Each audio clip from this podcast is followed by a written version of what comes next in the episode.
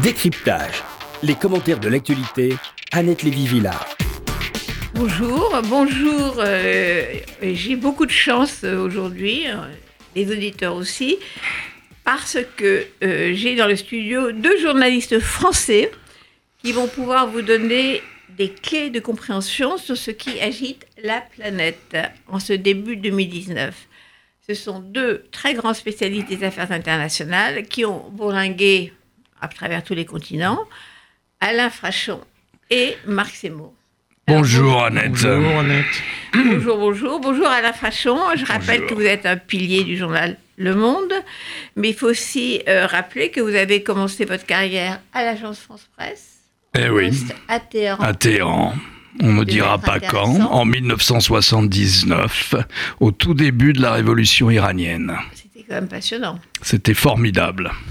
Une époque étonnante. Vous avez eu la prise d'otage euh, de l'ambassade américaine. Pas tout à fait, parce qu'à cette époque-là, j'ai dû malheureusement rentrer à Paris euh, à la suite euh, d'un accident de voiture assez grave dans le Kurdistan iranien. Donc vous avez euh, été rapatrié. Donc j'ai été rapatrié et cet épisode-là, je ne l'ai pas couvert. Je suis revenu en Iran euh, très vite euh, après euh, pour la guerre Iran-Irak qui, si mes souvenirs sont bons, commence en décembre 1980. Ah, Puisqu'on revient en arrière sur euh, l'Iran, moi je me souviens, euh, je ne sais pas si euh, Marc Semo était euh, déjà à Libération, mais moi oui, sur la couverture euh, formidable euh, de l'imam Khomeini euh, venant sauver l'Occident en faisant la révolution en Iran, avec euh, nos directeurs et Michel Foucault en tête.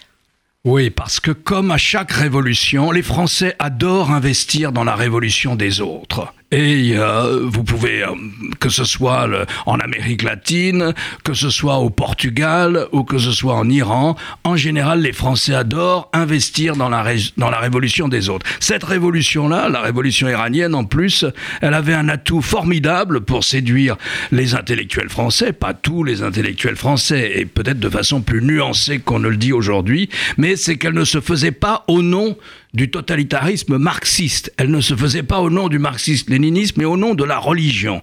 Alors naturellement, vu de Paris, on prêtait comme ça euh, à cette manière de spiritualité politique euh, des qualités extraordinaires et qui allait faire de la révolution islamique une révolution, et bien une révolution qui ne mangerait pas ses enfants, mais au contraire qui les nourrirait, qui permettrait qu'ils s'épanouissent autrement que dans le matérialisme. Évidemment, les choses se sont passées très très différemment. Bah, en plus, il y avait Khomeini qui était Marc à Semo. Neaufle-le-Château, donc euh, ça aidait.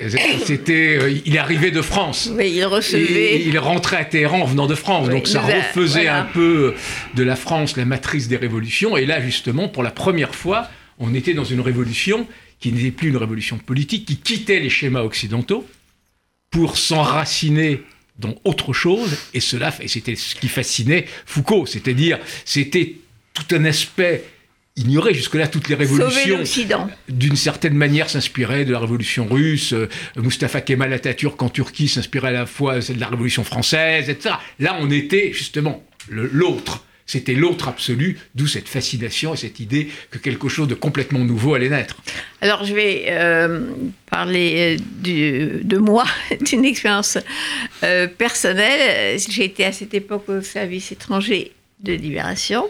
Et je suis tombée avant le retour de Khomeini euh, en Iran, donc quand elle était encore en exil à Neuf-le-Château, sur des conférences qu'avait données euh, Khomeini au Liban, je pense. Je ne suis pas complètement certaine que c'était au Liban, mais c'était un papier du, du Herald Tribune de l'époque euh, qui traduisait en anglais ses conférences.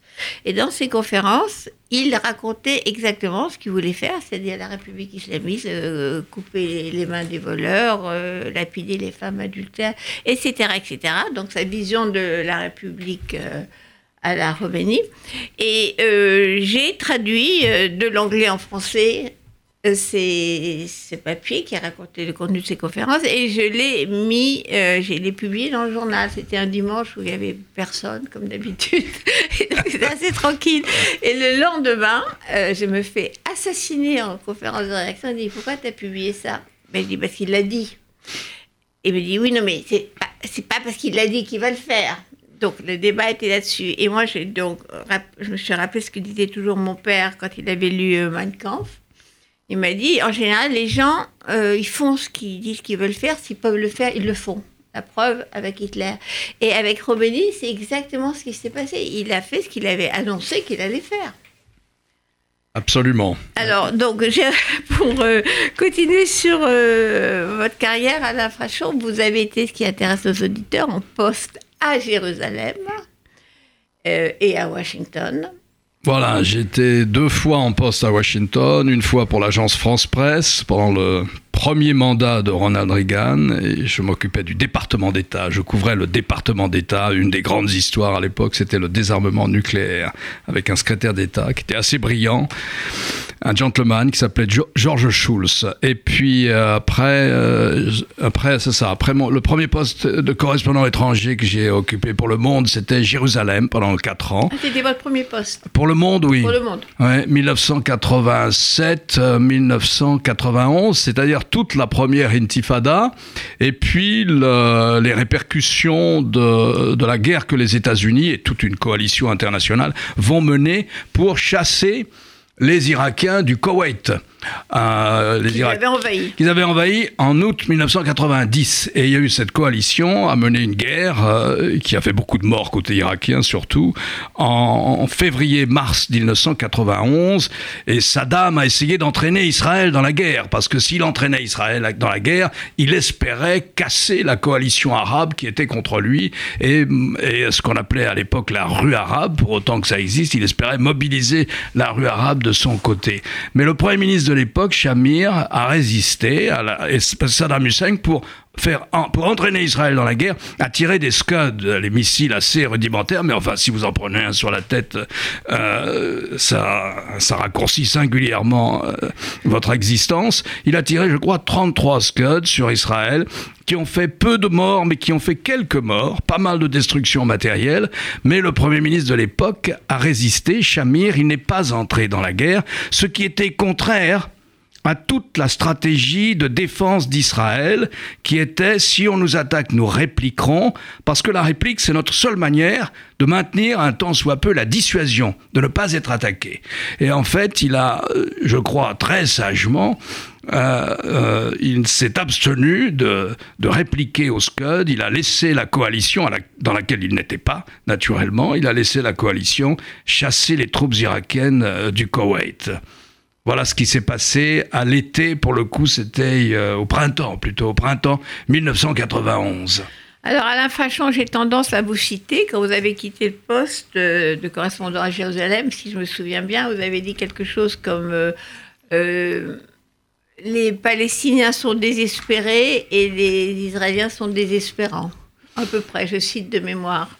Ah, écoutez, c'est possible. Euh, c'était la fin de la première intifada et pourtant c'était une époque qui, comparée à ce qui se passe aujourd'hui, apparaît presque comme une époque bénie, puisque on allait tout de même vers ce qu'on a appelé la conférence de Madrid. C'est une conférence. Les, États-Unis avaient dit à la coalition arabe, aux Syriens, aux Jordaniens, etc. Euh, si vous venez avec nous, pour chasser Saddam Hussein du Koweït, nous ferons un effort exceptionnel pour essayer de trouver une solution au conflit israélo-palestinien. Ils ont tenu parole, et cette administration-là, c'était Bush senior, avec comme, je crois, secrétaire d'État James Baker, et comme chef du Conseil national de sécurité le général Brent Scowcroft. Et ils ont monté à Madrid une grande conférence internationale où on devait non seulement aller vers une solution de la question israélo-palestinienne, mais aussi normaliser les relations entre la Syrie et Israël, entre le Liban et Israël, entre la Jordanie et Israël. Pour ce qui est de l'Égypte, c'était déjà fait. Mais euh, cette conférence qui m'a semblé à l'époque extraordinairement bien organisée, qui intégrait toutes les questions qui tournaient dans le Proche-Orient de cette époque, cette conférence a fait flop. Il y a une série d'attentats du Hamas. Il y a eu euh, euh, du côté israélien, je ne sais pas, un changement de gouvernement, euh, la poursuite de la politique d'implantation en Cisjordanie et à l'époque à Gaza aussi. Et donc tout ça n'a pas abouti. Et je dirais que depuis cette époque, il n'y a eu pratiquement très peu d'efforts aussi sérieux et aussi bien organisés pour essayer d'apaiser le Proche-Orient moderne. Depuis, euh, les choses ne se sont pas améliorées, c'est le moins qu'on puisse dire. Ce n'est même plus un flop, c'est un, une catastrophe. Alors, euh, pour euh, terminer votre présentation, Alain Frachon, vous avez quand même fini par accepter d'être directeur du Monde pendant un certain temps, après avoir été chef de beaucoup de services à l'intérieur du quotidien. Et aujourd'hui, vous non, êtes c'est pas tout à, c'est pas tout à fait exact.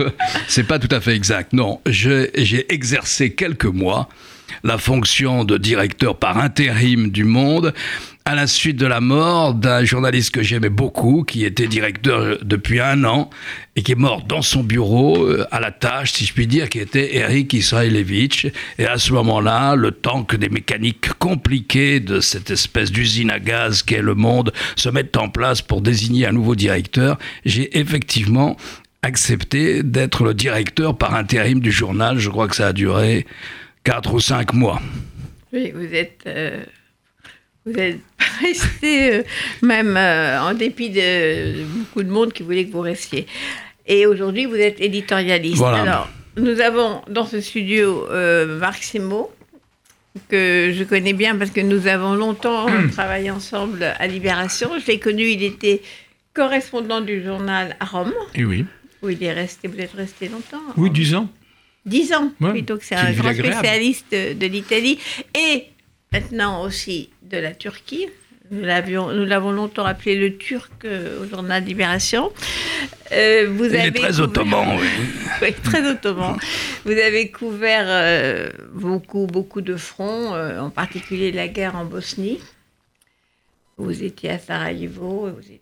Alors j'avais une question à vous poser avant, avant de continuer. Marc Simo, le prix Nobel de la paix cette année a été attribué euh, à deux personnes, euh, au docteur, euh, je ne sais pas comment prononce son nom, Mugabe, et à Nadia Mourad, mhm.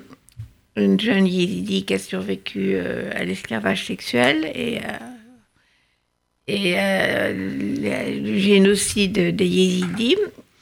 Et pour la première fois quand même, on reconnaît que le viol est une arme de guerre internationalement. Ce prix Nobel de la paix, pour moi, était la première fois qu'on reconnaît ça. Et je pensais à la Bosnie, où, à l'époque, il y a eu effectivement de la part des Serbes euh, l'utilisation de, viols de, femmes bosniaques pour euh, aussi euh, mettre à, genoux les, les, Bosniaques. Est-ce qu'à l'époque, vous voyez, vous avez vu ces, campagnes de, viol comme justement une autre forme de guerre, euh, la continuation de la guerre par d'autres bah, moyens? Disons, le, viol dans la guerre est quand même quelque chose d'assez ancien. Euh, sans même remonter à l'Antiquité grecque. Donc oui, il y a eu des viols massifs en Serbie, pendant, enfin en Bosnie de la part des forces serbes, mais voilà, ça fait partie d'une conception, disons, un peu moyenâgeuse de la guerre. Et je pense que expliquer que c'était une manière d'affaiblir la race, de d'humilier, c'était un peu de la réinterprétation. Mm-hmm. C'est-à-dire, oui, c'était parmi d'autres méthodes, euh, le, comment dire, le,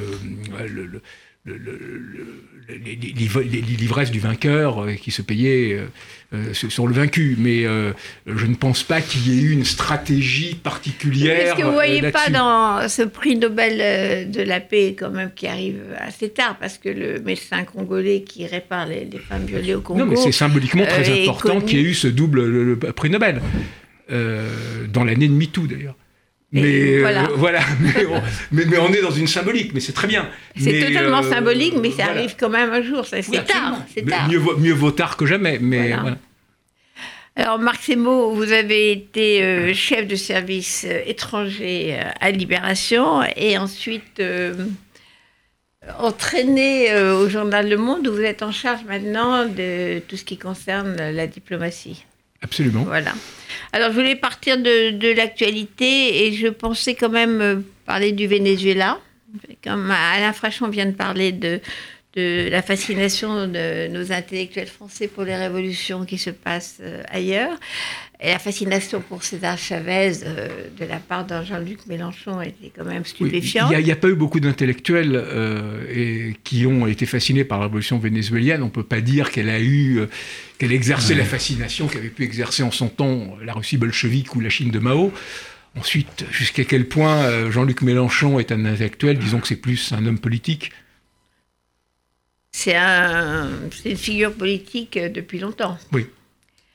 Alors, le Venezuela, donc les Européens euh, se mouillent dans l'histoire. Est-ce que vous pensez que le fait que les, les, Européens, je parle aussi de Trump, mais enfin surtout les Européens, euh, je pense la France, l'Allemagne. Eh ben, il y a six pays européens la France, l'Allemagne, la Grande-Bretagne, l'Espagne, les Pays-Bas et, le, Portugal. Demande bah, de nouvelles élections parce qu'aujourd'hui, le Venezuela a deux présidents. Non, non, mais tout le monde nous demande de nouvelles élections. Toute la question, c'était de savoir comment on y arrive. Et c'est là-dessus qu'il y avait une divergence. Il faut reconnaître à Donald Trump que sa reconnaissance de Guaido, suivi par un pays qu'on ne peut pas soupçonner d'être un pays ouais, belliciste, impérialiste. Auto, voilà, qui est le président de la Chambre, qui est, non, qui est, le président légitimement élu par la seule institution qui a été élue dans des élections reconnues comme légitimes, sans fraude majeure, etc. Donc il a été proclamé par l'Assemblée président. Et là, il s'est proclamé président, chef de l'État par intérim. Donc le fait que Donald Trump l'ait reconnu, et d'une certaine façon une initiative assez intelligente de Donald Trump, et qui a été suivie, par exemple, de pays qu'on ne peut pas soupçonner d'être des pays bellicistes et impérialistes, genre le Canada. Ensuite, la plupart des pays d'Amérique latine, tous, presque tous, tous, ceux qui sont sans sauf Cuba, libéraux, etc., sauf Cuba, l'organisation des États américains, voilà, ont soutenu. C'est très important parce que c'est cela peut-être, on est en train de le voir, qui permet à Juan Guaido Guaido, qui est le, donc le président du Parlement, d'échapper à l'arrestation. Et donc de ce point de vue-là, on peut dire que les États-Unis de Trump ont eu une initiative qui fait bouger les lignes.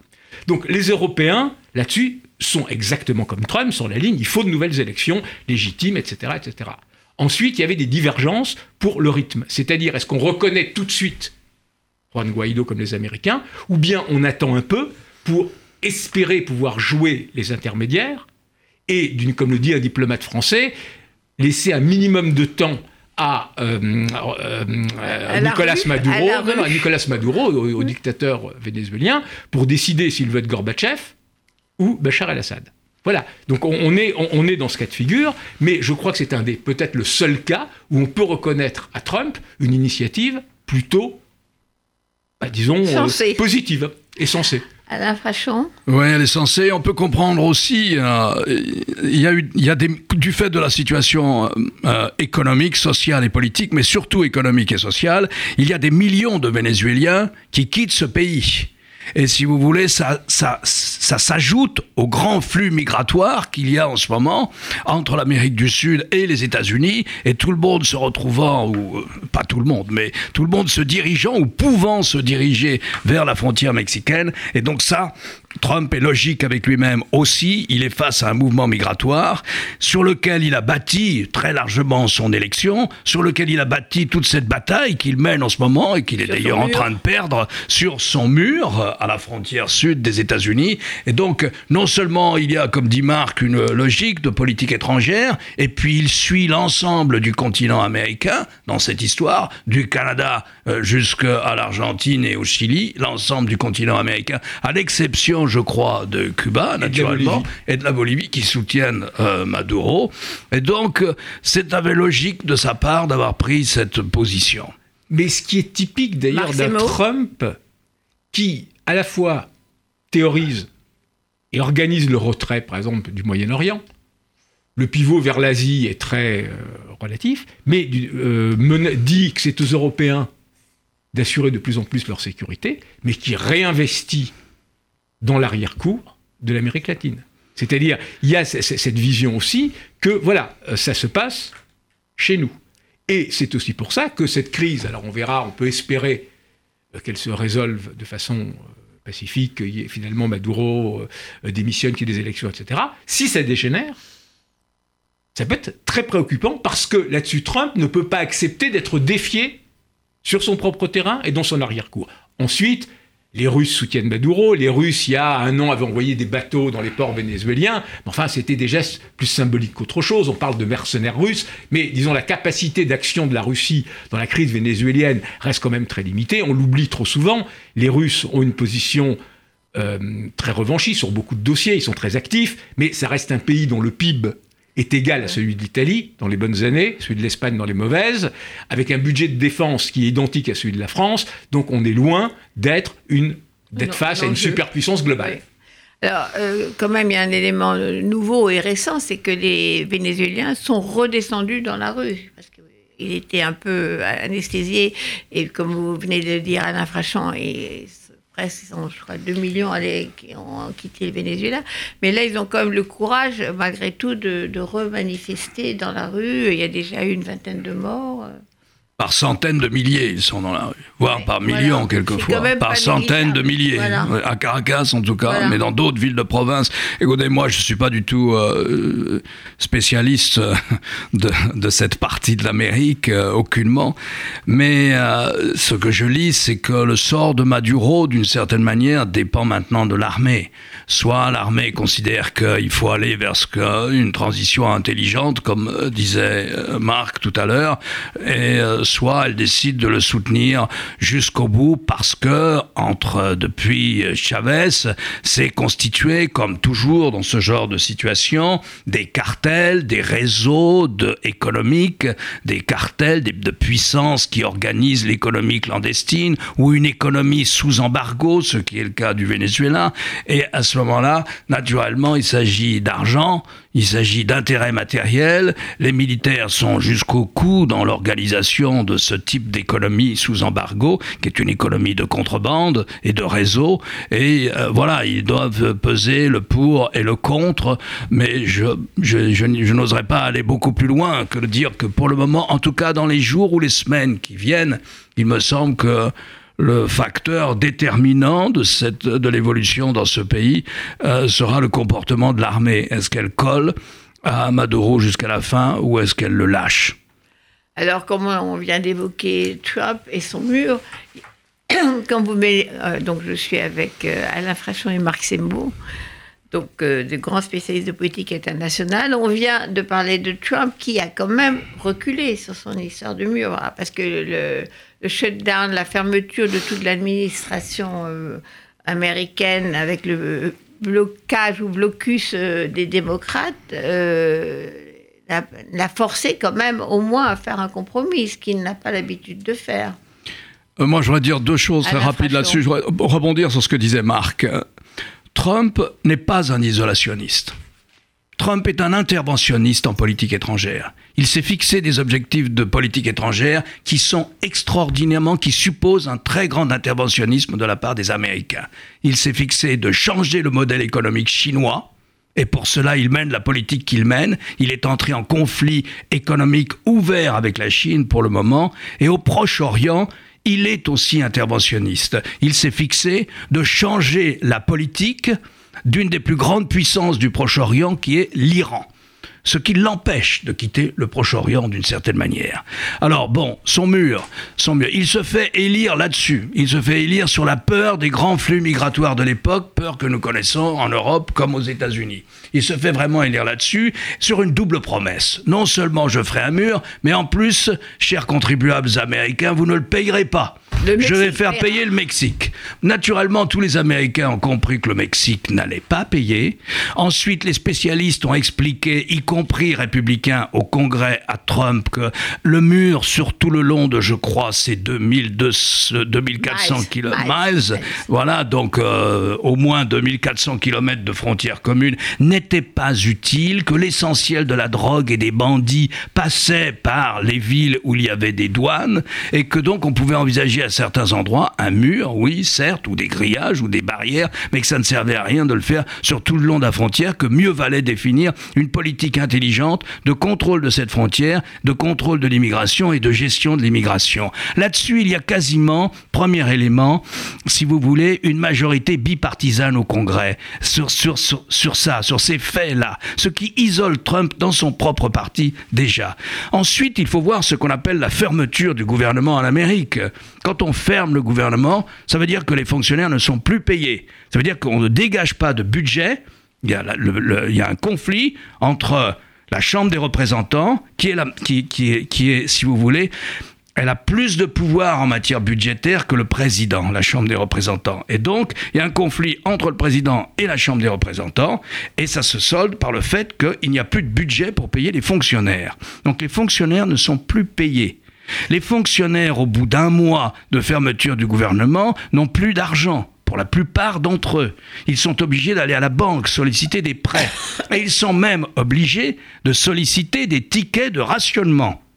Tout ça est filmé en direct à la télévision et l'opinion publique a commencé à se retourner contre Trump. Trump a été battu.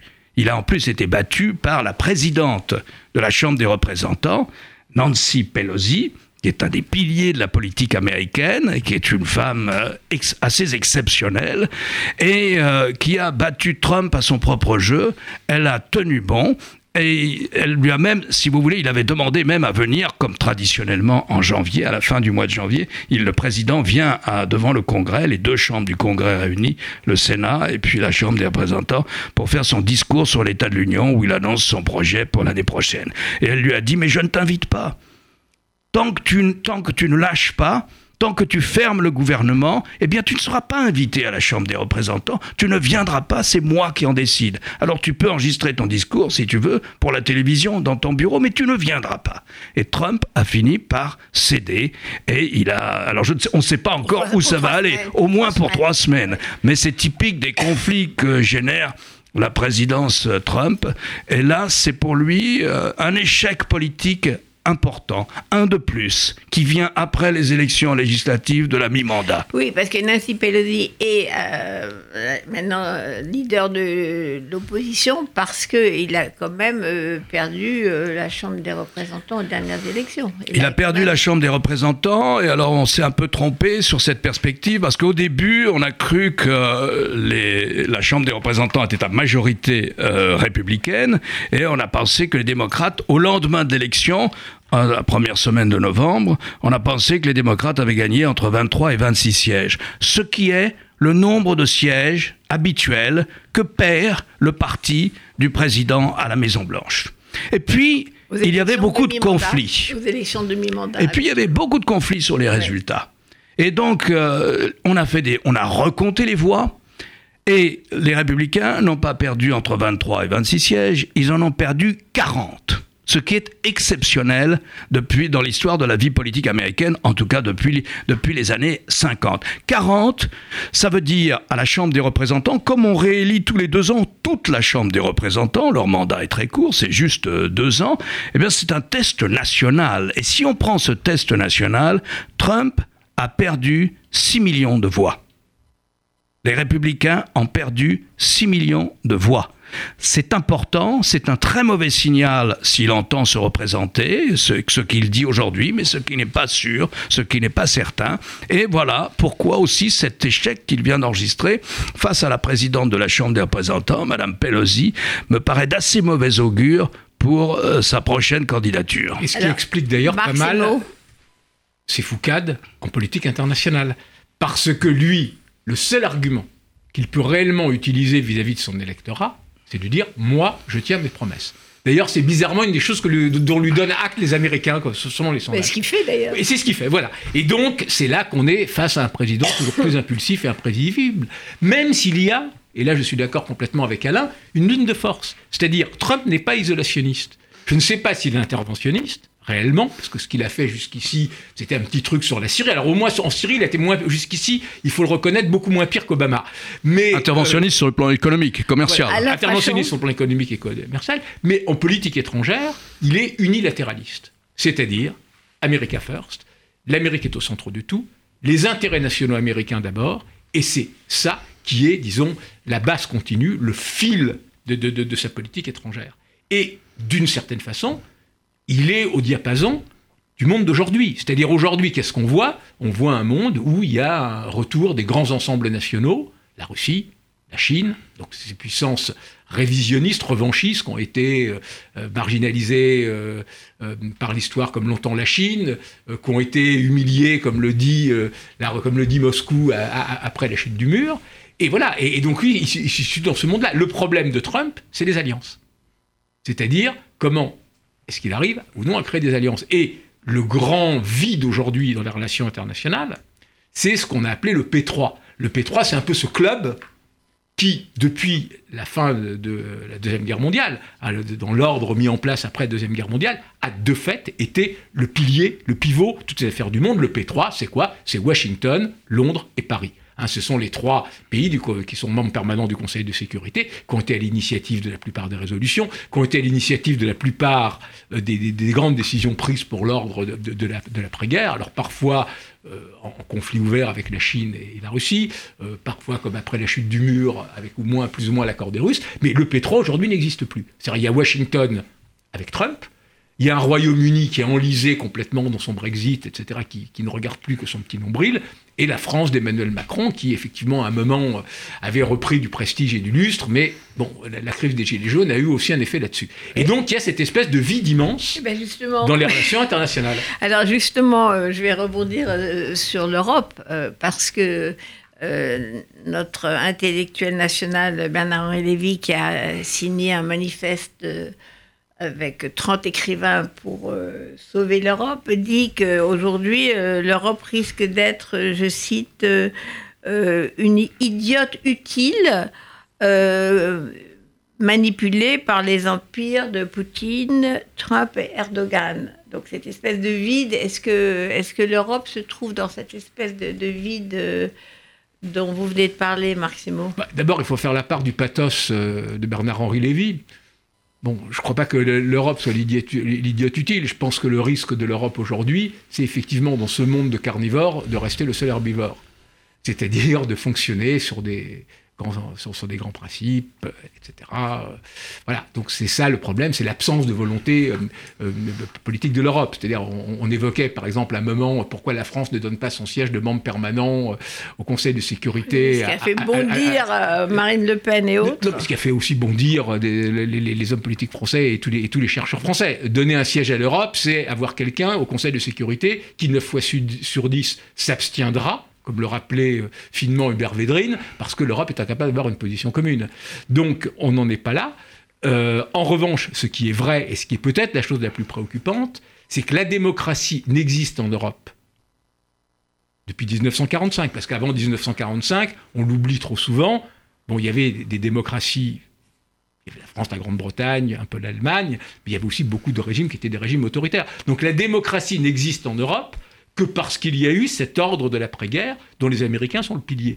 Le retrait américain, d'une certaine façon, des affaires du monde, le repli américain sur ses propres intérêts, fait que l'Europe, plus les populismes, plus d'autres menaces, l'Europe peut très bien de nouveau dériver, comme avant, dans l'autoritarisme. Et que le vrai problème n'est pas que l'Europe en tant que telle soit l'idiote utile, ce qui est une jolie formule, mais ce qui est de la rhétorique.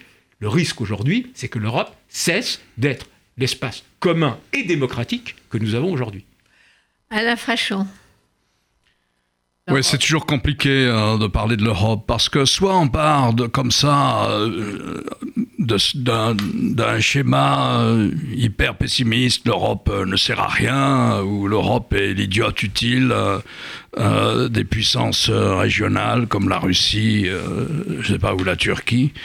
mais mais ça ne regarde, ça, ça, ne, comment dire, ça ne raconte pas la réalité des choses de dire ça. Ça ne raconte pas la réalité, ça ne se passe pas comme ça en réalité. Soit on est hyper optimiste et on croit encore que l'Europe est un acteur sur le plan politique et militaire de la vie internationale, et là encore on se trompe aussi et on prête à l'Europe une capacité qu'elle n'a pas. Elle n'a pas cette capacité. Là qu'elle n'a pas politiquement, elle l'aurait, mais si vous voulez, pour être un acteur de la vie internationale, militairement, politiquement, diplomatiquement, il faut le vouloir. c'est une question de libido. D'une certaine manière, c'est une affaire de désir. Ce désir-là n'existe pas au sein des 27. Il existe au sein d'une petite communauté encore de pays comme la Grande-Bretagne ou la France ou quelques autres et encore. Donc, si vous voulez, ça sert à rien non plus de prêter à l'Europe euh, un potentiel qu'elle n'a pas, elle qu'elle n'a pas en ce moment, en tout cas. D'un autre côté, on ne peut pas dire non plus que l'Europe ce n'est rien sur la scène internationale d'aujourd'hui. Je vais vous donner deux exemples, par exemple. Alors, il faut comprendre d'abord, il faut se mettre dans la tête de, euh, un, minimum la manière dont travaille l'Europe. L'Europe, dans un certain nombre de sujets, travaille à l'unanimité. Il faut qu'il y ait un consensus des 28 ou des 27 pour qu'on prenne une décision. C'est le cas de la politique étrangère. Autrement dit, c'est très difficile d'arriver à une décision ou à une position commune. Donc vous êtes ramené à un dénominateur commun qui est assez bas. En revanche, en matière commerciale, par exemple, l'Europe a délégué sa capacité de négociation à la Commission européenne, laquelle?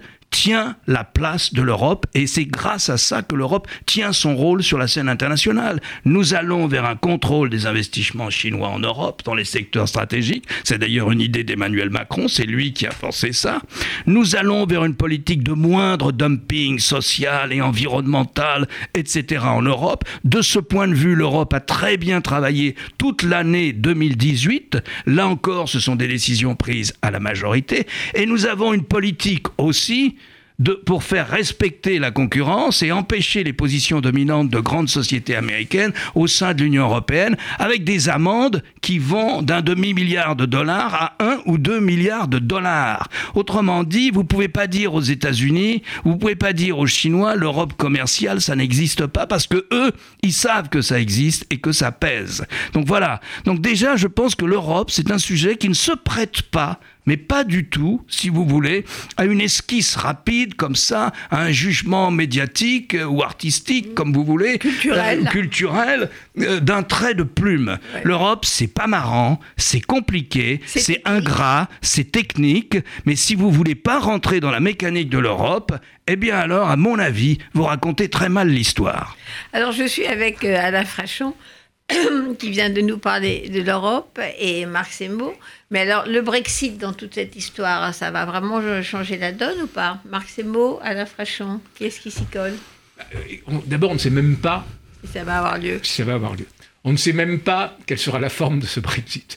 Donc, bon, voilà, euh, je pense que là-dessus, euh, on, peut faire du pile-poule à l'infini euh, sur euh, ce que pourrait être le Brexit, toutes les variations du Brexit, réfléchir à l'infini sur quel est le compromis qu'il faut arriver à trouver pour éviter à la fois une frontière entre les deux Irlandes qui risquerait de rallumer le conflit irlandais, tout en évitant une frontière entre l'Irlande du Nord et, le reste du Royaume-Uni. Donc voilà, bon, ce qui est tragique dans, le, dans la question du Brexit, c'est que d'une certaine façon, malgré le fait qu'elle a toujours eu un pied dedans, un pied dehors, le Royaume-Uni était quand même fondamental pour l'idée d'une Europe puissante. C'est-à-dire même si elle a tout fait, la Grande-Bretagne, pour freiner tout ce qui aurait été une, intégration européenne plus forte, c'était quand même quasiment... À commencer par l'euro Elle va commencer par l'euro. C'était avec la France le seul pays qui a une vision des affaires du monde, les moyens d'investir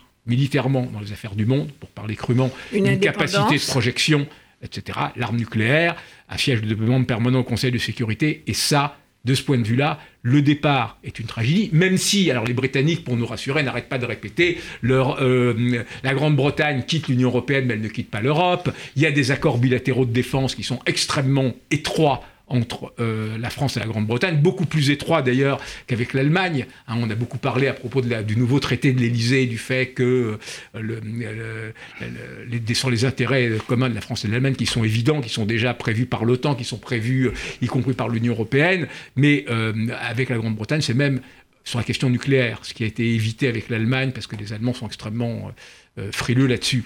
Donc voilà, donc on a ces liens qui restent avec la Grande-Bretagne, mais effectivement, au niveau de l'Europe, c'est un affaiblissement politique. Au niveau de l'Europe, en sens euh, politique étrangère et sécurité, c'est quand même un affaiblissement très réel.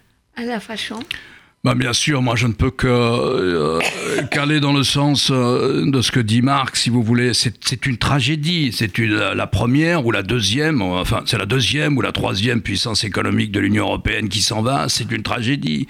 C'est la seule puissance diplomatico-militaire à l'égal de la France, qui a un réseau diplomatique dans l'ensemble du monde, un savoir-faire diplomatique dans l'ensemble du monde. Une grande démocratie. Une grande démocratie. Et on peut en parler justement. Et puis euh, et des moyens de défense, et là encore, une tradition et un savoir-faire de défense. Alors, c'est évidemment que c'est une tragédie si le Brexit a lieu, ce qui n'est pas sûr. Alors, c'est vrai, comme le dit Marc, que les accords de défense entre la France et la Grande-Bretagne continueront. C'est vrai que cette coopération continuera. Mais enfin, c'est difficile d'imaginer une Europe de la défense et une Europe qui soit le deuxième pôle dont je parlais tout à l'heure, une Europe politique sans la Grande-Bretagne. Bien sûr que c'est difficile. Alors, est-ce que ça aura lieu? Est-ce que ça n'aura pas lieu? Est-ce qu'on aura un Brexit mou, dur, avec chapeau, sans chapeau, avec des plumes sur le chapeau, sans plumes sur le chapeau, etc. Moi, je pense qu'il y aura un Brexit, mais très très faible, mais on verra. Euh, en tout cas, euh, oui, c'est une tragédie, mais je dirais comme vous que c'est une tragédie presque d'ordre spirituel.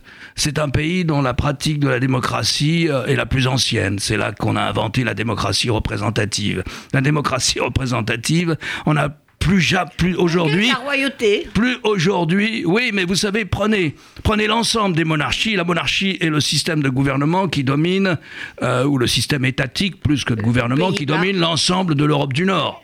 à peu près. Non, ce sont tous des monarchies, euh, me semble-t-il, et ce sont tous des démocraties les plus avancées au monde et sans doute les plus efficaces euh, et celles qui ont encore aidé et celles qui ont, qui ont gardé le plus de crédit auprès de la population. Donc en ce sens, pour moi, le Brexit serait une perte d'ordre spirituel pour le reste de l'Europe et particulièrement pour la France. Et quand vous voyez la manière dont se passe les débats à la Chambre des communes, même si vous trouvez que les arguments sont pas terribles, etc. Mais ce mois-ci, il y a eu deux ou trois débats incroyables à la Chambre des communes. Ils sont tout à fait directs. Les députés s'adressent au Premier ministre comme nous nous parlons en ce moment, Annette.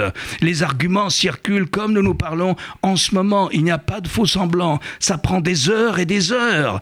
Il y a des extrémistes, il y a des, des interventions totalement baroques. Mais ça a un avantage, la démocratie représentative comme on vient de le voir tout ce mois-ci en Grande-Bretagne. Ça se passe à la Chambre des communes, ça ne se passe pas dans la rue. Il n'y a pas ni 11 morts, ni autant de blessés que chez nous. Ni au palais du chef de l'État. Alors justement, euh, je vais dans, dans, un truc refermé sur lui-même qui parfois peut être sourd à ce qui se passe dans le pays. Voilà, justement, euh, vous me tendez la perche. Donc je suis avec euh, Marc Semou, Alain Frachon du journal Le Monde. Euh, est-ce que vous, spécialiste des mouvements euh, xénophobes, nationalistes, euh, qui se développent dans, en Europe, que vous voyez, que vous voyez justement euh, surgir en Europe. Est-ce que quand vous regardez euh, cette, euh, ces mouvements des Gilets jaunes et quand vous dites cette espèce de démocratie de la rue, est-ce que ça vous rappelle justement, est-ce que vous y voyez des, des symptômes de ce qui s'est passé ailleurs en Europe? Oui, bah, il, y a, euh, il, y a, eu des mouvements populistes dans toute l'Europe. Ensuite, le mouvement des Gilets jaunes, euh, peut-être sa caractéristique, c'est, disons, le, caractère euh, subi, surprenant, l'autisme au niveau de la présidence de la République face à ce phénomène, dans un système toujours plus concentré sur la personne du président de la République, un, espèce de, refus des, décors C'est intéressant parce que par rapport à ce que dit Alain Frachon sur les monarchies, en particulier les monarchies des, pays nordiques, que finalement il vaut mieux avoir un monarque, ou en Angleterre, un monarque qu'un président. Bah, disons, la France a raté sa monarchie constitutionnelle en 89.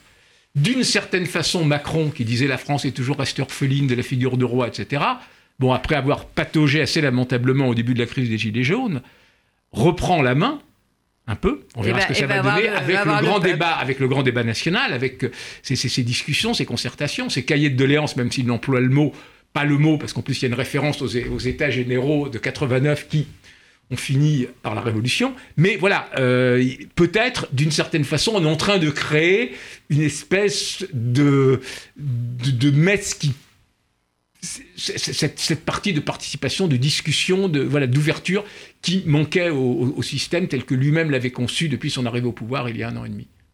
Alain Frachon? Bah écoutez, euh, oui, il y a des points communs dans, dans, la montée, euh, d'une manière, dans, une montée protestataire euh, dans, dans l'ensemble de l'Union européenne. Il y, a, il y, a, des points communs, mais ce qui est plus, mais il faut pas non plus se tromper un, journaliste doit d'abord regarder la singularité de chaque situation, euh, etc. La Hongrie, c'est pas pareil que la Pologne. L'Italie, c'est pas pareil que la Hongrie. Euh, et c'est pas pareil que la France non plus, etc. Mais on sait bien que, bien sûr, les flux migratoires, l'inquiétude de l'époque face euh, au bouleversement technologique permanent, cette obsession de la mobilité qui nous arrive par la révolution technologique, la globalisation économique, elle est là, elle va pas partir demain. Hein, euh, bien sûr que tout ça crée euh, une sorte d'angoisse euh, et qu'on se replie à ce moment-là sur ce qu'on connaît. et alors ça peut être la nation avec cette dérive qui est le nationalisme et qu'on constate un peu partout. C'est pas pareil que le patriotisme. C'est l'exacerbation, c'est comme ça, c'est, si vous voulez, c'est une sorte de repli, de régression du patriotisme, et puis des formules yaka, c'est simple. Faudrait, voilà, un référendum par-ci, un référendum par-là, euh, donner la parole au peuple. Mais qu'est-ce que c'est que le peuple? Vous en faites partie, vous, du peuple? Moi, j'en suis pas partie. C'est très compliqué à définir aussi. C'est un mot qu'on devrait se refuser à utiliser. Donc oui, vous avez ça un peu partout. et souvent, naturellement, quand tout est simple, tout est simple parce qu'on trouve un bouc émissaire. Alors le bouc émissaire, il peut changer d'un pays à l'autre. Hein. Nous, on sait bien qu'il peut y avoir dans un mouvement protestataire.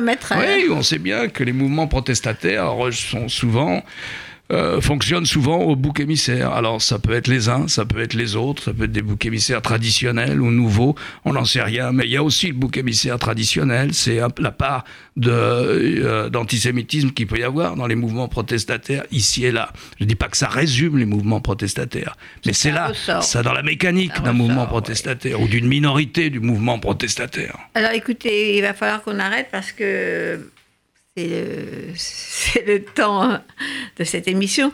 Euh, on n'a pas donc parlé d'Israël, on n'a pas parlé euh, de tas d'autres de la Syrie, on n'a pas parlé d'Assad, on n'a pas trop parlé de Poutine. Bon, tout ça, on n'a pas eu le temps, donc il faut revenir. Et je voulais. Volontiers. Oui, oui, il va falloir faire une deuxième émission.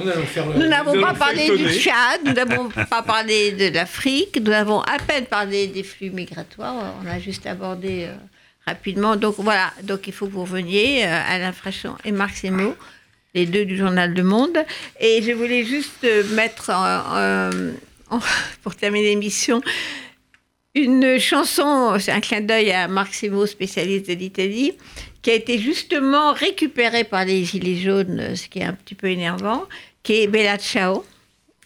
Qui, euh, donc, euh, pour résumer l'histoire de cette chanson, ça a été aussi récupéré par les partisans. Au départ, c'était un chant ouvrier euh, des ouvrières mhm. italiennes. Et maintenant, avec de nouvelles paroles, c'est chanté par les Gilets jaunes au rond-point. Qui ont mis de nouvelles paroles. Qui ont mis d'autres paroles, oui. Alors là, on va faire Yves Montand en italien. merci Anna Frachon, merci Marc Et donc, il faut qu'on fasse une deuxième émission très vite.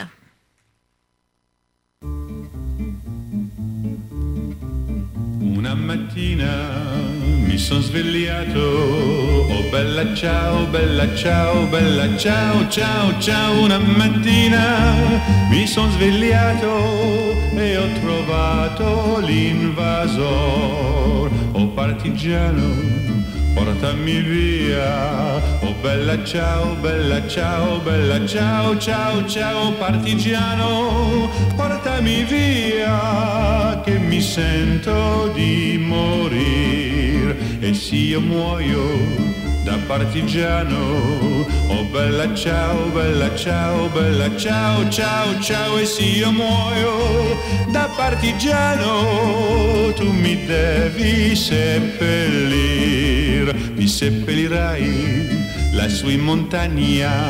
Oh bella ciao, bella ciao, bella ciao, ciao, ciao, mi seppellirai lassù in montagna sotto l'ombra di un bel fior e la gente che passerà. Oh bella ciao, bella ciao, bella ciao, ciao, ciao e la gente che passerà e dirà oh che bel fior.